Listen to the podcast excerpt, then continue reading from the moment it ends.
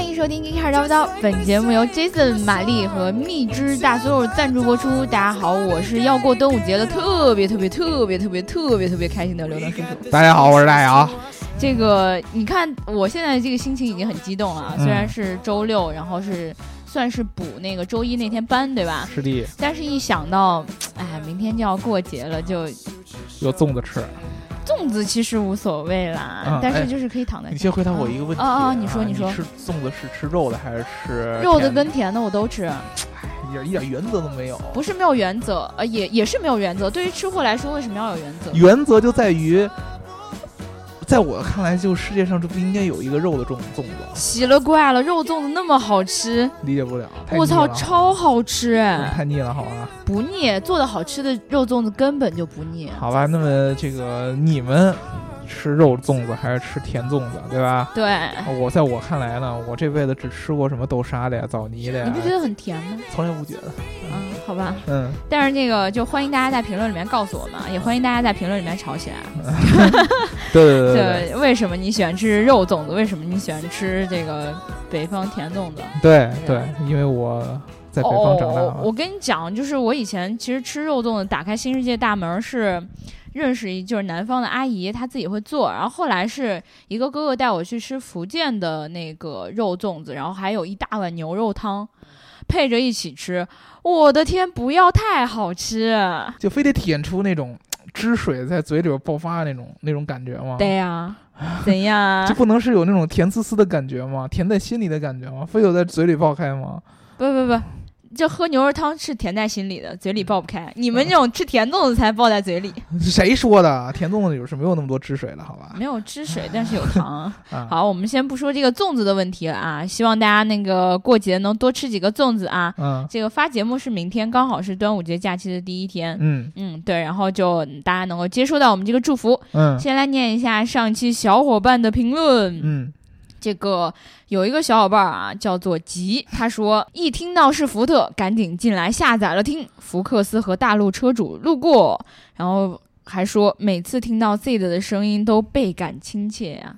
这个小伙伴，我刚才其实研究了一下你，嗯，就是我发现你只关注了我们一个节目，嗯，然后呢，这个签名里还写的每听每天都听 G Car，对，这个特别特别开心。啊，那这个我觉得将来有必要让这个 DJ 鹏鹏让我们的 C 老师去跟你面基一下。嗯，对。啊，尤其是你对福特也这么喜欢。对对。但是呢，我劝你一件事儿，就是你最好提前告诉我，如果你是某公司 CEO 的话，我们就不让 C 的管去见你了。对对，就让他见你不带相机。对对对，嗯。对，然后这个 Free Oranges 他说，弹劾是指由法律或宪法设定的，当享有特别权利的政府高级官员或者法官等有特定的违法行为时，对其进行刑事追溯的一种。法律程序。你这种说的特别特别极客，表示我根本听不懂。对，特别特别专业，但是我觉得说的特别特别有道理。嗯，这意思就是说，我不知道是百度的还是怎么样。这意思就是说，我们弹劾当时那个词是用错了。但是我觉得现在肯定有狭义跟广义的弹劾两种说法。我是这么想的。语文还是要向我们的这个小伙伴学习。对对对对对。那你给我解释一些开车的词，这是什么意思？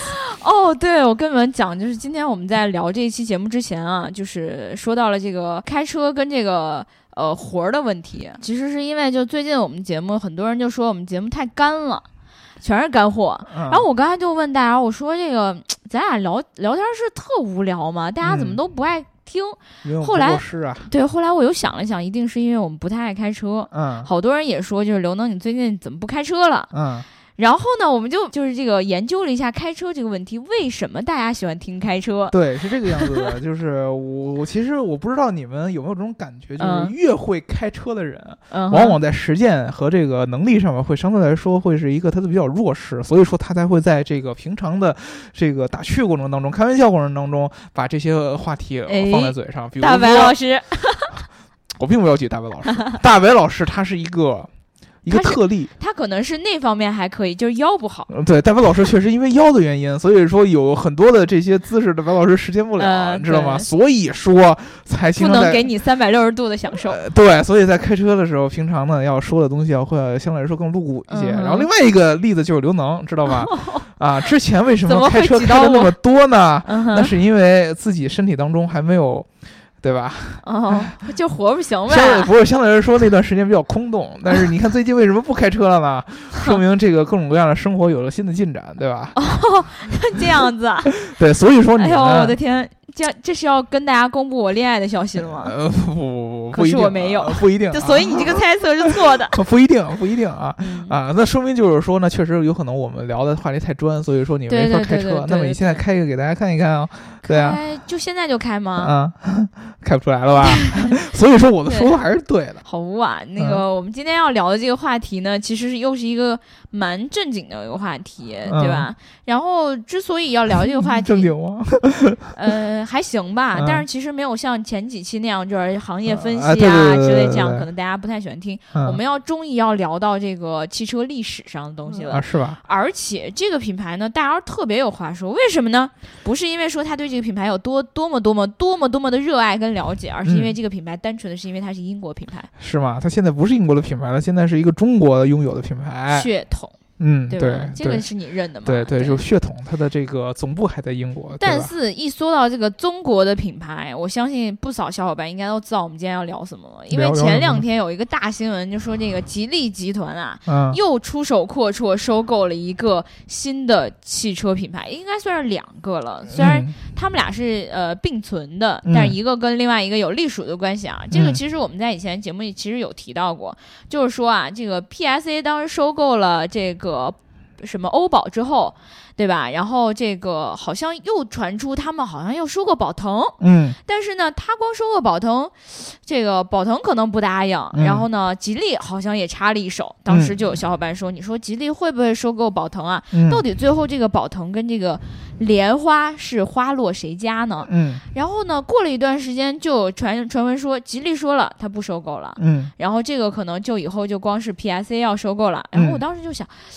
你说好好的，这突然就不收购了，里面肯定有什么猫腻。结果就在前两天，一个消消息就突然出来了，就说吉利已经成功的谈谈成了这件事儿。对，以这个百分之四十九点九，对，收购了这个宝腾。嗯，同时以百分之五十一的这个占股比例收购了，也不算收购，嗯，对吧？然后这个入主嘛，入入主了这个莲花。嗯，我当时就惊呆了，我想说这个舒服哥。牛逼，很厉害啊！呃，因为之前这个吉利曾经好几个月以前吧，就有这样的传闻说。呃，要收购宝腾，对。然后呢，当时呢，宝腾方是出面辟谣，然后吉利方呢也出面说呢，呃，只是有这个想法，但是具体还没有推进。嗯。但是没想到呢，后来说好像没谈拢。对，前两天就成功了。呃，这个莲花这个公司是英国的一个汽车品牌，对吧？源自于英国的汽车品牌，但是宝腾其实是一个马来西亚的一个汽车集团。对我以前其实没有听说过。吉利是应该现在我们自主品牌当中收购国外品牌最多的。一个车企了，对对吧？你看它底下有沃尔沃。对，然后现在汽车啊有宝腾，对，然后又有莲花，还有之前的伦敦出租车公司，对对吧？啊，然后我发现他特别特别特别特别特别特别特别的喜欢收购我们英国的企业，嗯，就说我们英国的汽车工业，你知道在在在在这个汽车工业史上，虽然说现在已经弱的不值一提，但是它曾经的文化传承以及它积累下来一些技术和一些研发的这样的精神，还是受到了很多人的肯定，没错，起码。在收购上变成很多人的香饽饽啊！这是包括以前这个很多人说苹果要收购迈凯伦，苹果收购迈凯伦，对对，这个都是其实对我们英国汽车工业的一种认可，对不对 啊？哦，所以说我们话说回来，这个莲花。为什么我们这一期要重点聊莲花呢？第一个当然是因为这个新闻了。嗯。第二个呢，确实这莲花这个车在英国的汽车工业史上是非常非常重要的一个品牌啊，而且特别特别重要一点就是莲花在国内的知名度其实并不高。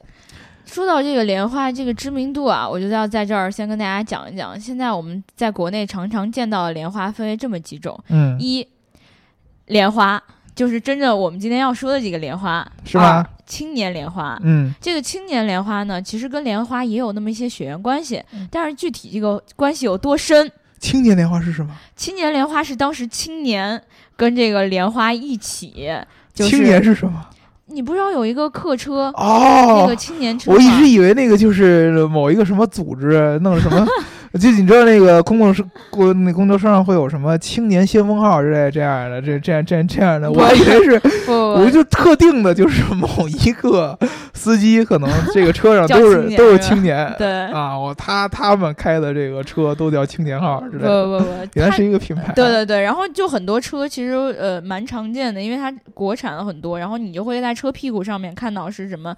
Engineered by Lotus，对对对，而且它标跟这个我们常见的这个莲花的这 A B C 也不太一样，对。然后还有一个莲花叫做卜蜂莲花，这个是一个超市的品牌，它以前是香港正大集团的前身，好像是，然后就是一直在做这个超市。所以其实我跟你讲，我知道莲花很早，嗯，我是从大学开始就知道这个品牌的，是吗？对，真的是那会儿是因为我在路上有见过，就是当时我哥会告诉我说这个莲花。然后我就一直记得，而且西安会有那个，但我怀疑那个时候的莲花是青年莲花的那个，真的，我跟你讲，就是一个呃四 S 店还是怎么回事儿呢？但是我经常会从那儿经过，所以就记下了这个品牌。然后后来就有这个呃去经过这种卜蜂莲花这种超市，你知道吗？然后我就想说这玩意儿不是同一个吗？他说莲花这产业群，那个超市也是莲花的做的吗？不是，他是起了这名儿人叫卜蜂莲花，跟这没没有关系。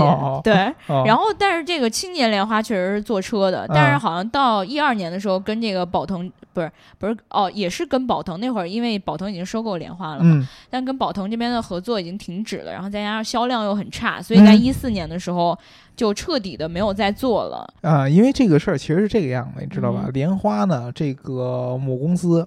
是原来是宝腾，嗯，呃，他自己莲花自己这个品牌下边有两块业务，第一块是以他自己品牌为主的这个汽车制造，嗯，啊，就是莲花汽车，啊，对，还有一个叫做莲花工程，莲花工程啊，莲花工程呢是主要是做咨询服务的。专专门为白莲花提供各种各样对对，专门做花的，就是他各种各样的为各种各样其他的汽车品牌呢做这样的工程方面的一些咨询，尤其是尤其是底盘调教。比如说啊，我们之前这个大家都知道 Tesla 的 Roadster，哦，对，它其实就是跟莲花合作的一款车型。哎，真的是这样，你你上网去搜一下，就是你不要去搜这个 Tesla Roadster，嗯，你直接搜莲花，嗯，然后你就会发现很多新闻都是跟特斯拉有关的，对，对吧？其实这个就是。因为是这个原因，对，当时 Tesla Roadster 这个车其实百分之四十相关的这个零部件和这个研发都是由莲花来提供的啊，主要其实就是这种咨询的方式。因为为什么呢？莲花这个公司向来以生产轻量化汽车著称。啊，就是特别特别轻的，然后操控性很强的这种小车著称。而 Tesla 最早在做这个 Roadster 的时候，嗯，就那个跑车。对，第一，它是当时这个 Roadster 本身的定位就是一个轻量化的一个小跑车。第二呢，就是这个电池其实会有很大的一个重量。对对对，没错。电动车跟这个传统燃油车比，相对来说本来就很重，那么它自然而然需要在当时这种小车情况下，需要找一个相对来说轻量化的底盘，嗯，和车身结构来这个承载它这个电池，对电池的重量。所以说呢，当时就找到了莲花来做。那么 Roadster 这个概念其实最早也是在英国，就是莲花雄起那个时代。嗯，来来带起来的，对，就是这个两座的敞篷的小车啊，其实就是由那个时代来兴起的，真的，嗯，呃，然后我们这个莲花这个品牌呢，大家可能，呃，刘能算自己听说过是吧？因为某些超市和一些什么其他的，还有他哥哥的原因，对吧？啊，在这里表表示很抱歉，因为我好像就是。最近在搜这个莲花的车的时候，我会发现跟我想象中莲花的车不是同一个车，是吗？原来不是这样的，是吧？对，就是是是是那个国产的莲花，很丑的那种。对，发现真相，你眼泪掉下来。对对，那其实这个莲花真正的。呃，创始人并不是叫莲花，对吧？莲花的创始人呢是英国的一个非常非常传奇的一个工程师，叫做科林查普曼。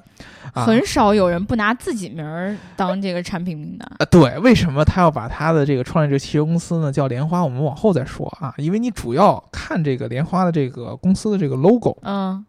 底下写的是一个字母 Lotus，就是莲花的这个名字，但是上边整个这个标其实是由呃四个字母拼在一起的，对啊，叫做 A B C C，或者叫 A C B C。对 A C B C，我当时刚看到这个 logo 的时候我都惊了，因为你知道有一个女性卫生用品叫 A B C 吗？你真不知道吗？我真不知道。所以我当时看这个 logo 是想。A B C what？对，就是这种这种感觉，你知道吗？还有个 C，知道吗？对对对，我是后来才发现，因为大 C，然后里面有小 C。你看大 C 里有小 C，为什么要叫这个名字？因为这个科林查普曼的全名啊，完整的名字叫安东尼科林布鲁斯查普曼啊，也就是说 A C B C 啊，就就这么一个意思。那么这个人在这个英国汽车工业史上是一个传奇的存在。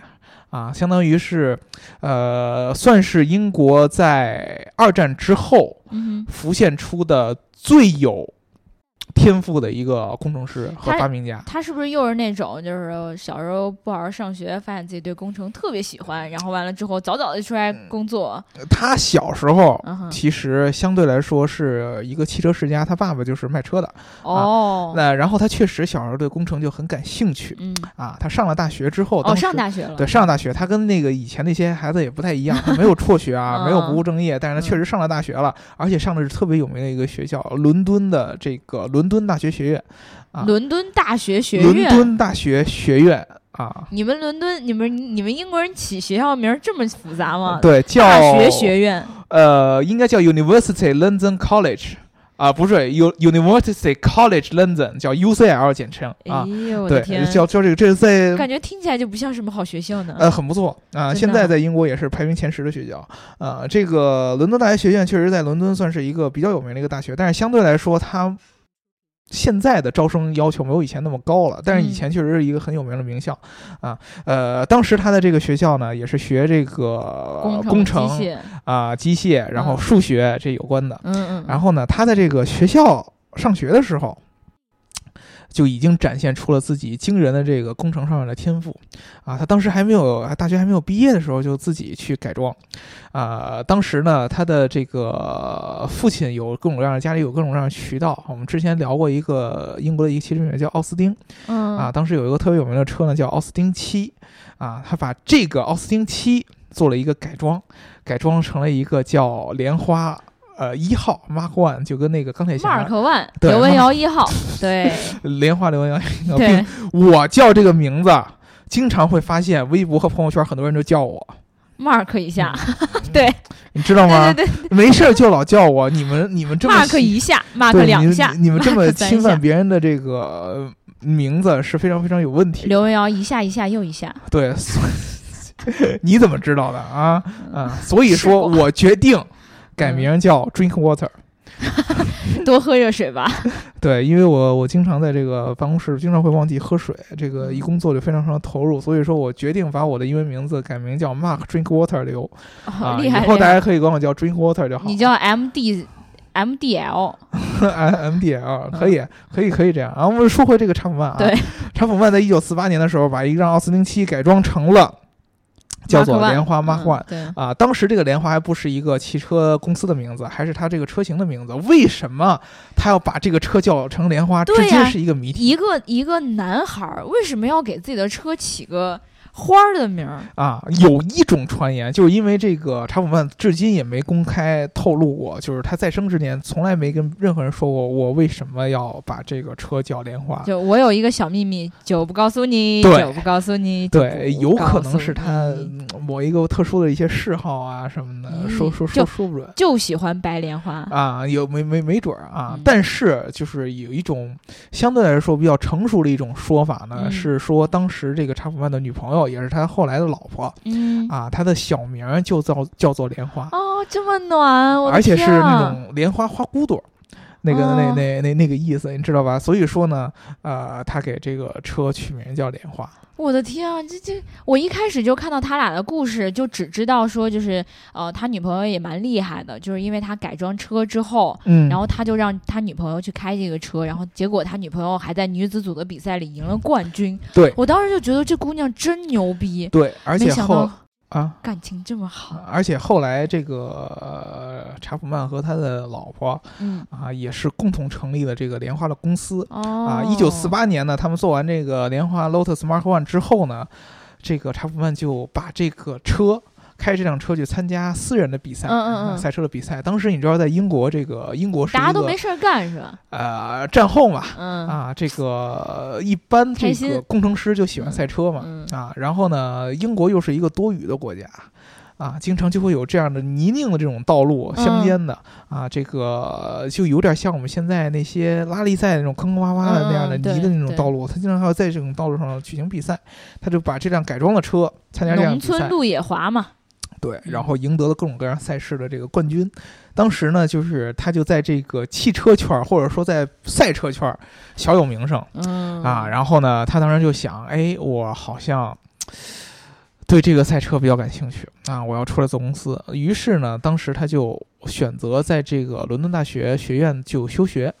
然后呢，出来也辍学了。呃，他没有辍学，就是我休学。gap year 啊，然后呢，因为他当时已经快毕业了，他就在在写自己论文嘛。他后来以后，他在一九五二年成立了，正式成立了这个莲花这个汽车公司。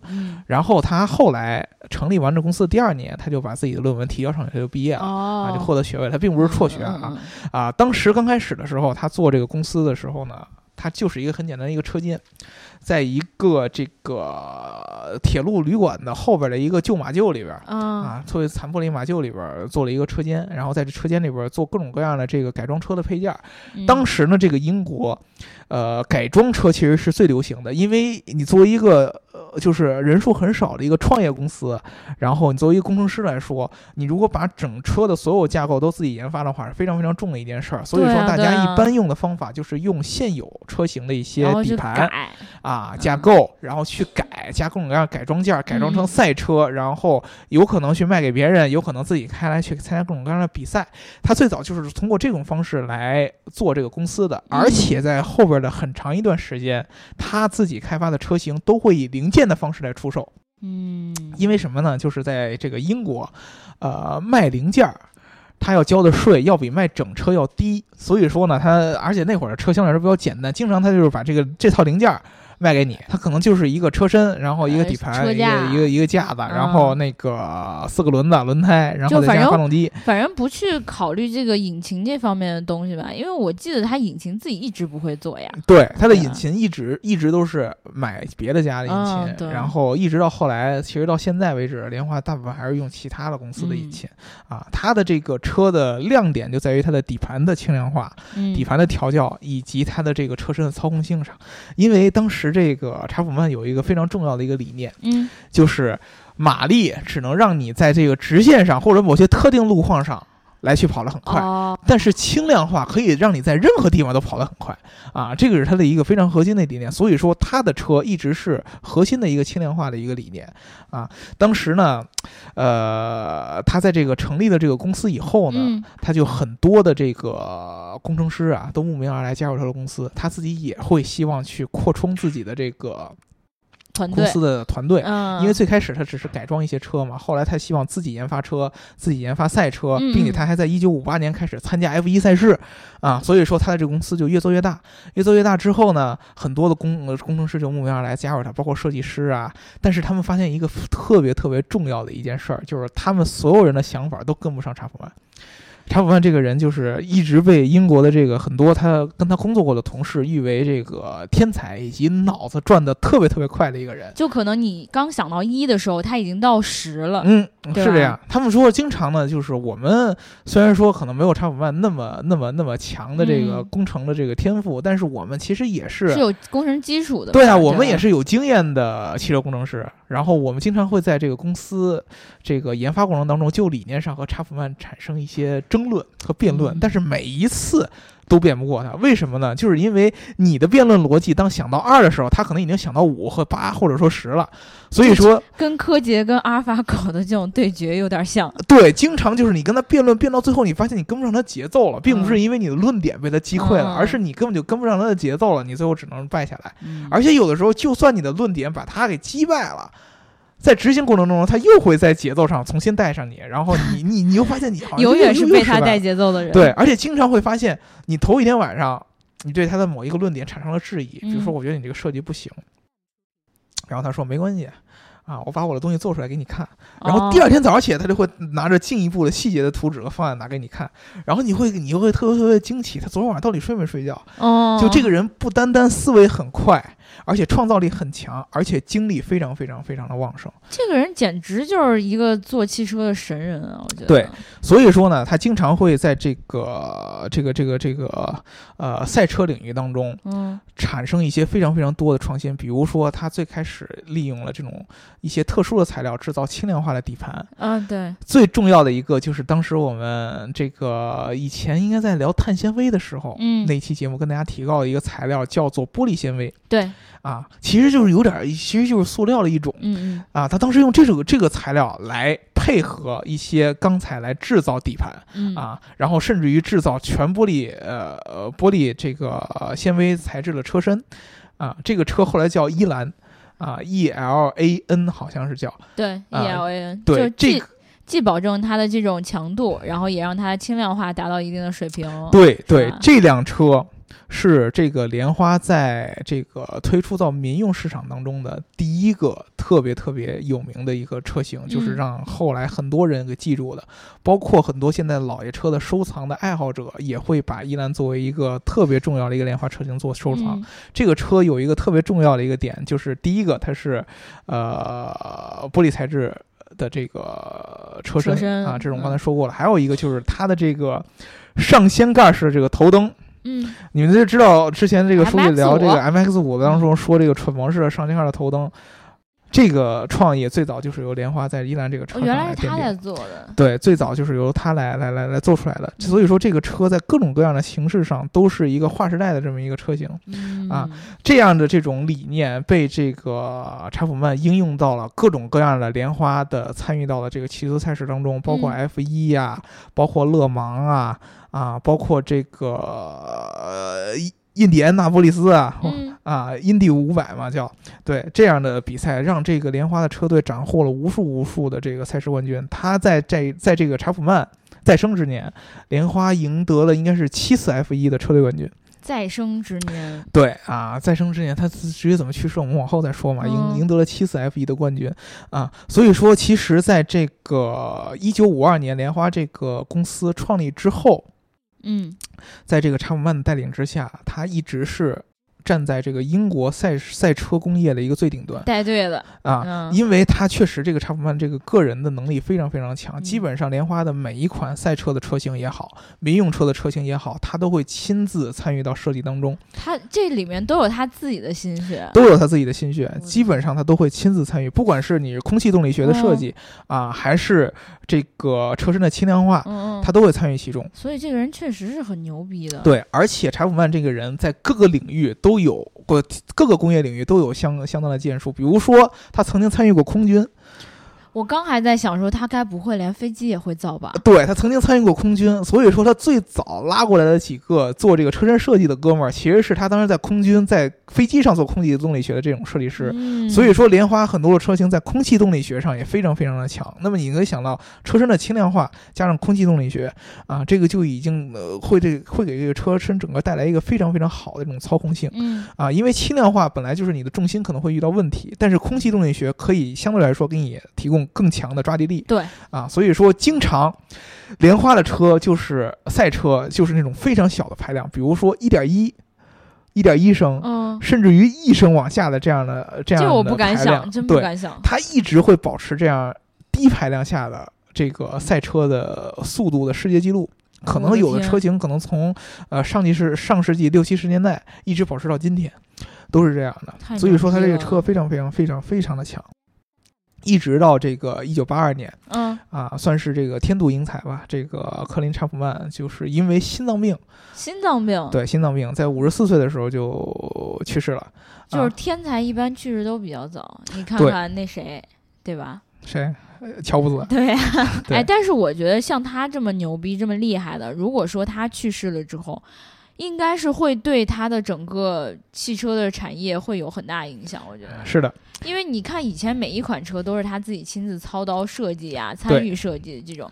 那他去世之后，可能那种从一到十的这种灵感，可能迸发的就很慢。是，呃，确实，他在这个一九八二年去世之后呢，这个莲花的这个呃整个公司的这个经营情况也好，包括赛车车队的成绩也好，都开始往下走下坡路，然后一度就开始面临破产了。破产。对，呃，当时是因为这样，就是由于呃这个科林查普曼去世的这段时间，正好又是世界上的金融危机。啊，所以说莲花呢，这个赛车本来就是当时那个那段时间赛车还是一个有钱人的玩具嘛。我觉得赛车到现在不也应该是有钱人的玩具吗？对，就一直都是，就相对来说它的销量一直就不会是那种大众品牌或者说大众市场，一直都是一些有钱人的玩法。那么金融危机对这个这种车型的打击是最大的。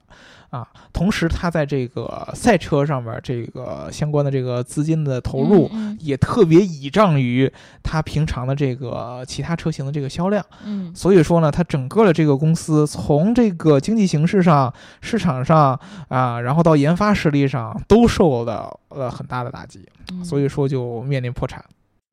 当时呢，就有各种各样的人想办法，这个英国的投资公司也好，还是联合当时欧洲，比如说瑞士啊，其他的投资公司也好，都想办法去救这个莲花。毕竟它的技术还是真的很牛逼的。对，但是最后呢，都发现这个单单是通过资本的形式来救，好像不行。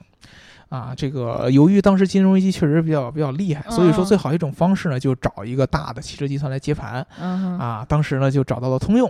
啊，所以说通用啊，你们又被美国，呃，这这这这这说是这么说吧？啊，但是通用攥在手里边又攥攥了这个几年，八六年收购了这个莲花，然后九三年就又给卖掉了。啊，当时收购的是两亿多，然后卖掉时候三亿，啊，卖给了另外的一个。呃，该宝腾了吗？呃，不是宝腾啊，卖给了另外一个这个，呃，当时是以这个怎么说呢？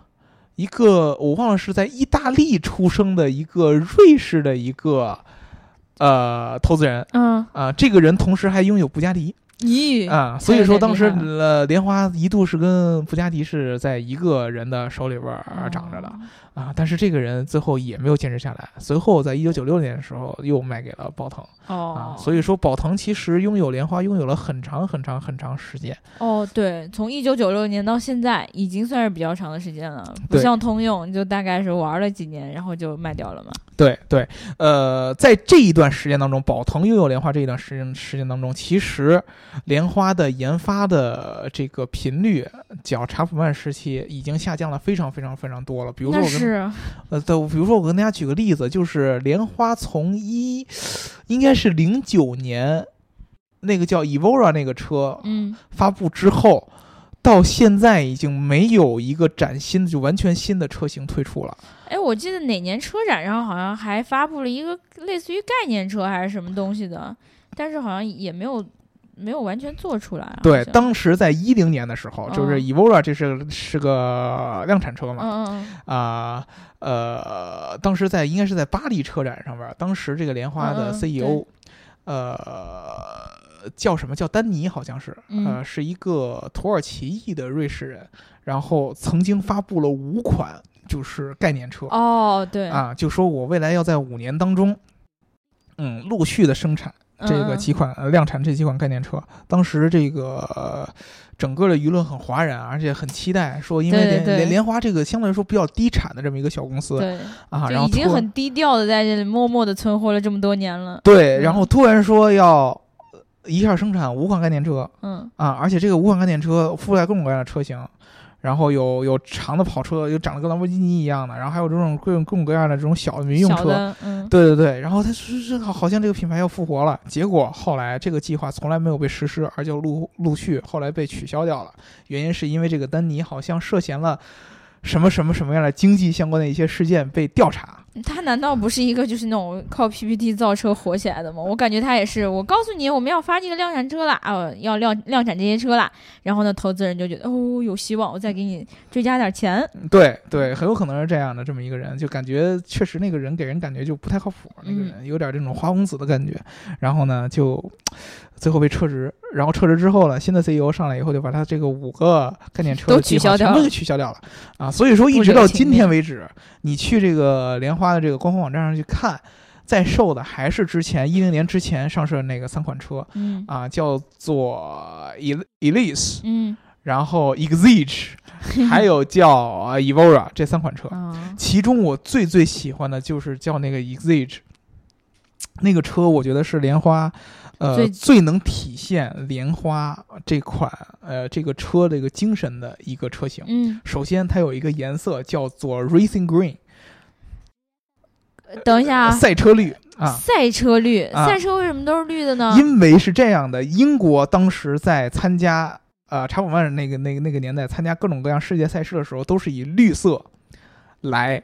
这个出现的，我之前我记得我们聊哪个节目的时候跟大家提过，因为当时本来英国的大家知道英国的米字旗嘛是以蓝色，就是 navy 那个颜色，嗯啊深蓝色作为主色调，但是当时法国由于已经使用了蓝色作为他们的国家颜色，所以说英国就选择了绿色，啊那个绿色当然是选择原谅他们啊，法国这么不懂事，对不对？选择原谅他们，对吧？我们英国人从来不会原谅法国的，因为我们从来就不把他们放在眼里，对，知道吗？对，就是想绿了你，对，所以。说呢，后来这个绿色就变为了英国各种各样赛事的这种标准的配色，包括莲花，你们看到中间那个颜色也是绿色，对吧？那个 logo 的颜色也是绿色，所以说绿色是最能象征这个赛车基因的。同时，呃，Exige 这个车，呃，马力不是很大啊，其实三百五十，呃，三三百五十马力的这个一个丰田的 V 六的一个发动机，但是整车不到一吨重，而且两座。啊，而且设计的非常非常非常好看，操控性爆表啊！当时整个车身还是用的这种复合型的轻量质的轻质的这种材料。我就问一句，多少钱？其实不是很贵啊，嗯，八十五万起。八十五万起，嗯，小跑车，两座小跑车。对，其实在这个欧洲。呃，包括在英国本土，这个莲花一直就不是那种豪华车，就是豪华超跑的这个概念，它一直主打的是轻量级这种小跑车的市场。我看它的这所有的图片也是有这种感觉，就不会让你觉得一下我看到它我就会觉得很害怕，我要离它远一点，免得给它刮花了。对，对我我反而看到这个它的很多图片的时候，会想要说，哎，要是有机会能坐一坐这个车，然后去开一开。然后是一种怎样的体验？大家会有这种感觉。对对，它这个莲花的这种研发理念一直是说，我要做一个有钱人的玩具。啊，就是因为这个车毕竟比较小，相对来说你可能做长途的旅行不是很适合。但是如果说你只是希望就是短途的啊，享受驾驶乐趣的啊，那么一定是非常非常爽的一个车型。所以这个车其实一直并不是很贵啊，呃，但是就是之前我们说的那发布五款概念车的那个 CEO 叫丹尼的这个人，一心想把莲花上升成为一个豪华，就是一个。奢侈品的这么一个品牌啊，就可能朝着兰博基尼这个方向就去。但我觉得粉丝肯定不接受、不答应。对，粉丝是不接受的，因为你们仔细想一想，呃，如果说我们现在一般的汽车粉丝啊，呃，当你提到轻量化小车的代表，你会想到马自达 M X 五。哎，对，对，书记也也也也也是 M X 五的粉丝。但是其实 M X 呃初代 M X 五的研发的灵感就来自于莲花。啊，所以说真正这种轻轻量的、操控好的这种灵性的这样的小车，就是由莲花来这个做起来了，最早来定义来来做起来的。所以说，真正它的灵魂就是在这种小车上，啊，呃，目前来说，据说我听到一个特别特别恶心的消息，就是莲花现任的 CEO。曾经披露过说，莲花正在研发 SUV。我的天，好气哦！对，所以说我听到这个消息之后，你们是看不到大姚那个表情的。我跟你讲，对我非常非常的痛苦，你知道吗？我非常非常希望这个舒服哥在这个入主莲花之后，把他 F 的 SUV 这个东西给取消掉。讲道理，如果舒服哥要是把莲花就是纳纳入自己的麾下之后，开始用他的技术来做 SUV 的话，或者说给莲花又。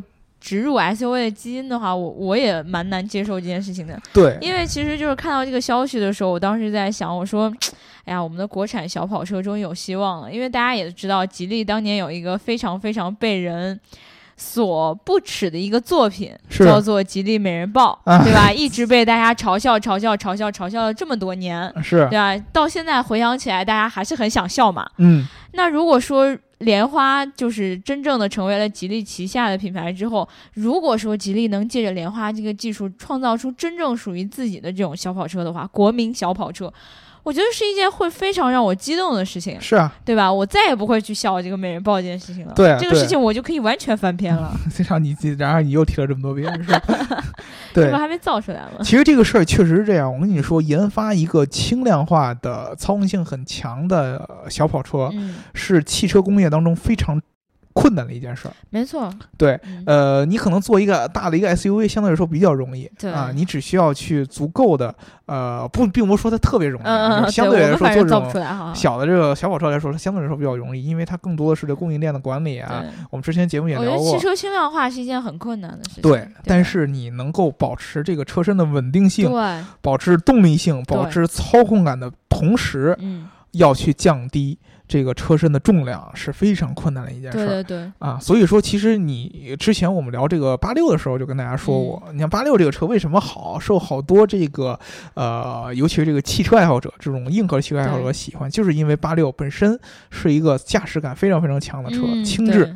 然后，呃，动力不强的情况下，提供非常非常好的驾驶感受，加速的体验啊。那这样的车型在国内是很少见的，基本上没有的，绝迹的啊。呃，国内现在自主品牌一般做的也都是什么 SUV 车型啊，然后轿车都没有做的特别特别好的，没错啊，对吧？所以说这次吉利收购莲花，我觉得很有可能就是他希望能够通过莲花的一些技术，尤其是它的底盘，对车身轻量化这样的技术来。为我们自主品牌增加一下这些产品上的可能性。对，怎么说呢？我就觉得是我希望他是这么希望的，你知道吗？我因为我确实还是蛮担心的，我我我会担心，就是大家当大家都觉得就是这个汽车，因为。造造车这件事情很很很费钱嘛，对吧？然后如果说造这种小跑车，他又不能够让他赚到很多的钱，是他是不是就会放弃这件事情？嗯，对吧？呃，我觉得是这样，就是别的品牌收购我，我我我会担心，但是舒服哥收购我还是很服的，因为从舒服哥的身上来说，我觉得舒服哥是少有这个中国民营民营的汽车企业家当中，呃，非常有追求的人。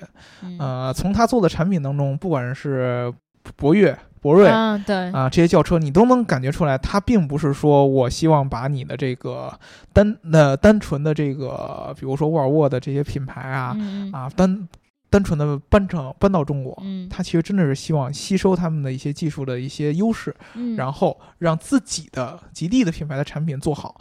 那么你你看他收购宝腾，我觉得你收购宝腾。或者说 你百分之四十九点九，宝腾能带给你什么呢？我我可能对宝腾确实不太了解。你知道，你知道，就是他们在收购宝腾的时候，其实有一个很重要的一个呃，就是政策上面的原因，就是因为“一带一路”的这个哦，对，是在这个的带动之下，而且你你想想，马来西亚它那边就是呃，从现在的人力成本上来讲，其实应该是比我们要低很多的。是，所以如果说吉利要借助这个宝腾在马来西亚这边呃建工厂，对吧？然后就是生产更多的车，或者说把自己的车去推向世界，其实它是一个很好的一个渠道。嗯，对，对，所以说其实呃，收购宝腾是如果出于这个考虑的话，那么我觉得他收购莲花。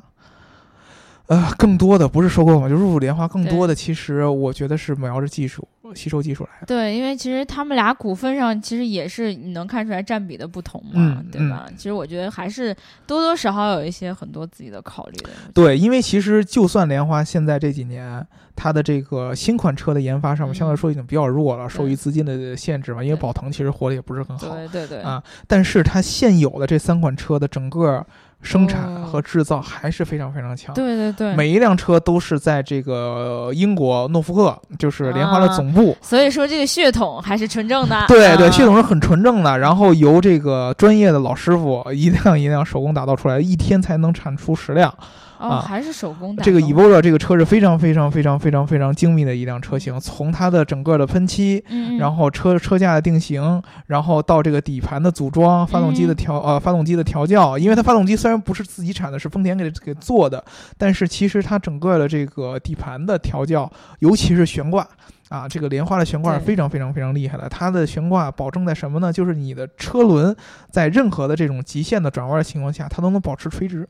哦，它是这种叫双轴独立悬挂，应该叫什么？嗯，呃，我忘了叫 A 型什么什么什么，具体的我也记不太清了。那个那样一个名字，反正这个悬挂一直是莲花的一个独独到的这么一个一个一个一个设计。哦，啊，然后它的空气动力学，整个车身的这么一个设计，然后包括怎么能把这个车在视觉上做的。特别特别特别小巧，哎，我跟你讲，就真的是我其实对于这种小跑车啊，我没有特别特别喜欢的那种，包括大家都很喜欢保时捷的车，嗯，就是但是其实我一直 get 不到它的这个萌点或者帅点。嗯。但是其实你知道，当我看到莲花的这个小跑车的时候，我是是是有那种我我还蛮喜欢这个车的那种感觉，你知道吗？对吧？这个小火车的这个呃设计上，莲花是也是独树一帜。对，相对来说，它跟别人确实都。不太一样，多了那么一股独特的骚气，对吧？对吧？所以说，我们真的希望这个吉利收购了这个入主莲花之后，哎，我老说收购，还还没到全资收购呢，对吧？入主莲花之后，可以在这个设计上啊，